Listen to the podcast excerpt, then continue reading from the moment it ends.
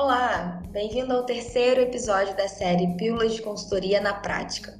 O tema de hoje é inteligência de dados e para compartilhar conosco suas experiências, convidamos Luiz Teles, sócio e líder de Analytics avançado da Bridge Co. Luiz, obrigado por aceitar nosso convite e gostaria de trazer então a primeira pergunta. Atualmente, conseguimos perceber uma preferência considerável das empresas com Power BI da Microsoft em detrimento aos principais concorrentes. Como você enxerga a situação atual do mercado de analytics? Bom, respondendo essa primeira pergunta, é, eu sugiro primeiramente um cuidado ao tratar né, de tecnologias dentro do assunto de analytics. Como analytics é um conceito ainda bem amplo, né, a gente pode enxergar alguns pilares dentro desse assunto e diferentes e dentro desses diferentes pilares a gente consegue ver tecnologias emergentes em cima desses pilares. Exemplo, saindo um pouco das tecnologias parecidas com Power BI, né, que competem com Power BI, que é a sua pergunta, a gente pode ver a própria ferramenta, a Cloud Pack for Data da IBM, por exemplo, que trata realmente um ponta a ponta mais amplo, onde a gente fala de outros assuntos, não só uma parte, onde a gente fala de modelagem, é, preparação, deploy e publicação né, de, de painéis, né, muito focado na visualização, em insights na ponta. Mas voltando para a pergunta, o que o Gartner hoje caracteriza como ABI Platforms, né, plataformas de analytics e BI.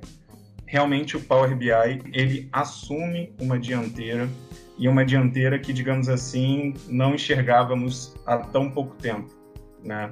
Eu venho trabalhando com ferramentas de ABI há algum tempo, é, do tempo onde o Tableau ainda era o líder, digamos assim, é, nesse mercado. Se olharmos principalmente o quadrante mágico do Gartner ou pesquisas da Forrester, por exemplo. E hoje vemos realmente que o Power BI ele dominou o cenário e hoje é talvez a ferramenta preferida das empresas. E eu entendo que é o motivo para isso, é, ou os motivos para isso, são basicamente três, tá?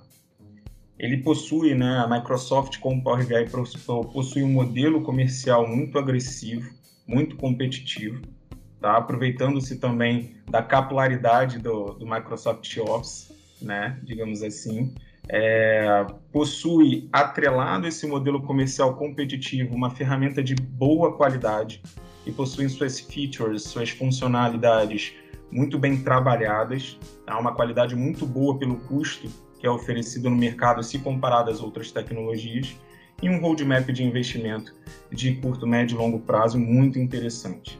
Tá?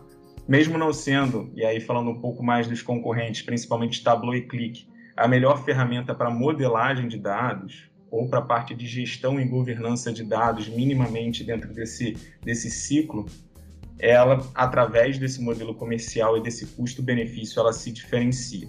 E falando de futuro, a gente consegue enxergar, pelo menos na minha visão, que essa dianteira ela deve se manter ou até mesmo crescer nesse curto prazo. Bom, falamos então sobre tecnologia, mas sabemos que a tecnologia sozinha não faz nada, né? Como você enxerga o mercado de profissionais de analytics? É necessário que as empresas tenham obrigatoriamente a preocupação, por exemplo, de ter especialistas em estatísticas em seus times? Olha, Ariela, desde que eu entrei nesse universo de ciência de dados, eu sempre escuto falar da tríade de assuntos que um bom cientista de dados, um bom analista de dados deve se preocupar, que é a, o assunto business, o assunto estatística e o assunto tecnologia. É, respondendo essa pergunta especificamente sobre estatística, hoje eu vejo que não é necessário que você tenha em seu time, né, principalmente as pessoas ou empresas que estão amadurecendo né, nessa linha de ciência de dados e analytics, não é necessário ter em seus times um especialista em estatística, alguém que tenha um conhecimento aprofundado, é bem, é, é, que saiba os detalhes de todos os fundamentos da estatística. Mas, obviamente, que um perfil desse ajuda. Por quê? Porque ao se trabalhar com análise avançada, ao se trabalhar com inteligência artificial ou machine learning, você precisa entender o que você está fazendo, e para entender o que você está fazendo, minimamente você precisa compreender os conceitos básicos de estatística. Quando eu falo conceitos básicos ou fundamentos, eu estou falando sobre entendimento da teoria da probabilidade, por exemplo, entendimento sobre distribuição de frequência, aquela distribuição normal, uniforme, enfim, é, compreensão de termos como média, moda, mediana, diferença entre correlação e causalidade também é importante, enfim, uma série de entendimentos estatísticos para você realmente compreender e explicar o como você está solucionando um problema de analytics, tá? Mas não é necessário, na minha visão, e pelo conteúdo que temos hoje na internet, pelas plataformas existentes hoje no mercado, você se concentrar em se especializar nesse assunto. Então, eu colocaria, digamos assim, se fosse ranquear, uma preocupação para um bom cientista de dados ter realmente o tino do negócio, isso a gente não consegue tirar da equação. Ah, aquele cientista de dados que tem isso como diferencial é realmente um, uma pessoa que se destaca no mercado, atrelado a um bom conhecimento de tecnologia e programação nas principais linguagens de programação, então uma autonomia ao se desenvolver produtos de dados. E por último, eu colocaria o pilar de estatística por esse motivo, porque hoje há muito conteúdo, há muitos modelos pré-formatados dentro do, das plataformas e da internet que podem ser aproveitados. Tá? Não é preciso trabalhar do zero um modelo estatístico a ser aplicado em uma determinada solução. E eu gostaria até de colocar um adendo e falar sobre a relevância hoje do assunto Analytics aumentado. O que seria isso? É justamente uma tendência que vem para suprir, digamos assim, esse conhecimento mais aprofundado de estatística dentro das plataformas, dentro das soluções de analytics. Basicamente, a ideia é colocar o próprio, a própria inteligência artificial, o próprio machine learning, o próprio analytics, ajudando os cientistas de dados, os analistas de dados, a construírem os seus modelos. Seja automatizando pequenas é, atividades, desde a modelagem e preparação de dados, até realmente na aplicação de modelo, ou de um modelo estatístico, probabilístico, enfim, ou também orientando, né, de acordo com um determinado dataset, a própria solução ela consegue fazer uma interpretação daquele, modelo, daquele dado, daquele dataset, né, daquele banco de dados, e sugerir é, possíveis usos para aquilo a partir desse, desse, digamos assim, dessa funcionalidade de analytics aumentado, o uso de analytics e de inteligência artificial para ajudar os analistas de dados e trazer menos complexidade na construção de produtos de dados, tá? Legal, Luiz. E por fim, gostaria de deixar alguma dica para quem está nos escutando e tem interesse no assunto de analytics? Olha, Ariela, a dica que, enfim, eu reforço muito com os nossos parceiros, muito com o time interno da Bridge também, é que todas as soluções de analytics ainda dependem de uma boa captação de uma boa qualidade de dados.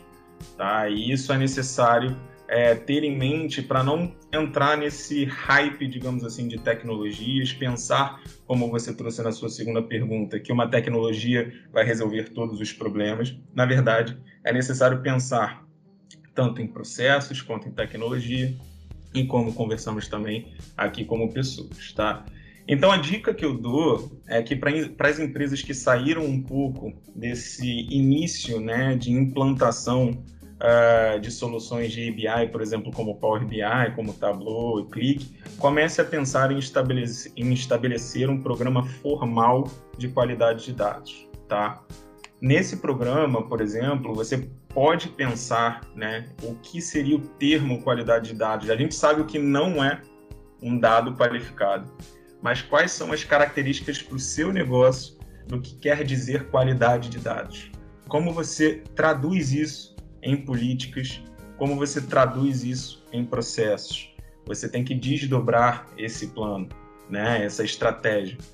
E como você adequa isso na sua rotina. E aí sim a gente pode falar sobre tecnologias de novo, mas focadas em qualidade de dados. O WKC, por exemplo, da, da, da IBM, é, Watson Knowledge Catalog, ele é uma ferramenta muito boa para se usar isso, né? para buscar uma boa qualidade de dados, porque ele consegue aplicar uma governança, uma gestão de dados bem legal, né? ele automatiza esse processo. A própria Azure está investindo bastante nisso, assim como outras tecnologias.